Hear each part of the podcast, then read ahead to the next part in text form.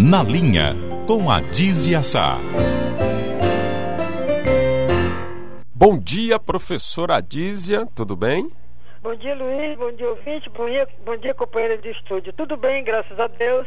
O dia é muito bonito, muito bonito, de maneira que está muito agradável. Fortaleza hoje, pelo menos aqui no meu bairro, muito agradável, né? É, vou, vou, lembrar hoje para você de um assunto que eu sei que você é, gosta de tratar, né, uma questão social importante. É, a gente sabe que mesmo diante dos períodos de seca não tem mais aquela enxurrada de retirantes e tal, aquela cena que a gente via há muitos anos atrás. Mas ainda assim, a Dízia, tem o Jornal Povo hoje tem uma matéria maravilhosa, a Eduarda Talice e a Esté Coelho assinam a matéria falando aí das pessoas que estão em situação de rua em Fortaleza que esse número tem aumentado muito. As pessoas que vivem nas ruas são abrigadas, que não têm casa, por várias razões. Já tem um número de 1.718 18 pessoas que estão já notificadas, né? Que já se sabe, mas que esse número ainda é muito abaixo da realidade. É um número alto, né, dizem? É muito alto. Que aquelas pessoas que pagam, pagariam muito dinheiro para ir em casa só dormir ou ir em casa só almoçar. Entende, Luiz? Tem com isso esse também. dinheiro já fica guardada quando eles têm, já para manter a família. Porque se eles forem, vai e volta, vai e volta, vai mais de quatro reais, quatro reais né? Não tem, não tem trabalhador que, que aguente isso durante o mês todo. E, e, são pessoas de rua, portanto não tem, porque muitas empresas aqui dão vale transporte para os seus trabalhadores, né? Para os seus funcionários.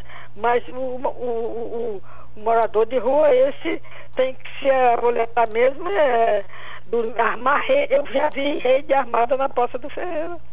Ah, tem. Na, na a Praça do Ferreira, a Beira-Mar, são os pontos assim, o centro da cidade como um todo, não só a Praça do Ferreira, são os pontos que mais tem é, pessoas na situação de rua, né? É, dormindo de armar rede na Praça do Ferreira, Luiz. Colchões, papelões, rede, banho, bacia, tudo que as pessoas precisam, fazem suas necessidades também, óbvio, né? É Agora, é, a, a, entre as causas, a diz, a reportagem chama atenção para a questão. Olha, olha só o que é que fala: da corte de benefícios sociais, guerra entre facções que expulsa as pessoas das comunidades, uhum. né? E também a questão da seca. A própria crise econômica e a seca, que muita gente no interior começa a apertar e tem também retirante, tem gente vindo do interior, né? Já, vem, já temos retirante. Temos, já temos aí esse número enorme de, de cadastrados 1.700 uhum. pessoas e, se, e é, uma, é subnotificado, né? Sabe-se que há muito mais, é porque é difícil realmente notificar, saber, até porque esse número varia, como você falou. Tem gente que às vezes dorme na rua para não ir para casa, que é, no, é não são todos, né? né é, mas muitos não têm mesmo para onde ir, ou foram expulsos de comunidade, ou são viciados em droga, é. ou tem Agora, vários aspectos, né? Ali embaixo da, da coluna da hora tem um espaço enorme.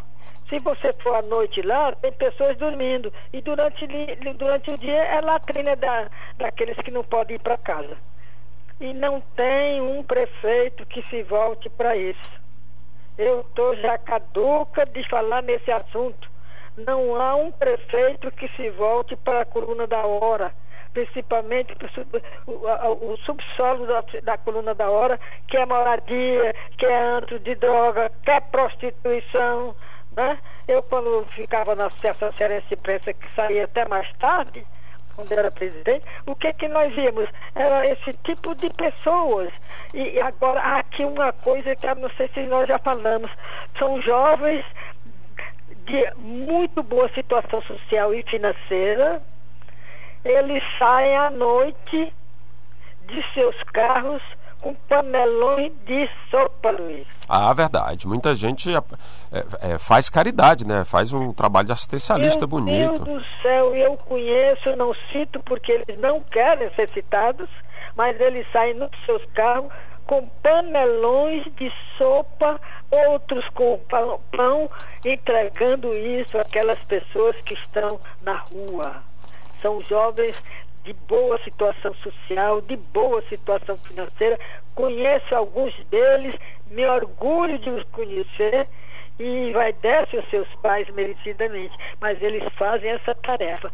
Sai com panelões de sopa, com pão, visitando esses locais e distribuindo comida. Aquelas pessoas que dormem nas calçadas, famílias inteiras, Luiz, dormindo na calçada, se não fosse esse panelão de sopa entregue por esses jovens, nós não sabemos como é que essas pessoas passariam a noite. Não sei, não sei, não sei. Que quando eu não janto direito, eu não durmo, imagine aquele que não almoça, que não janta, que não toma café.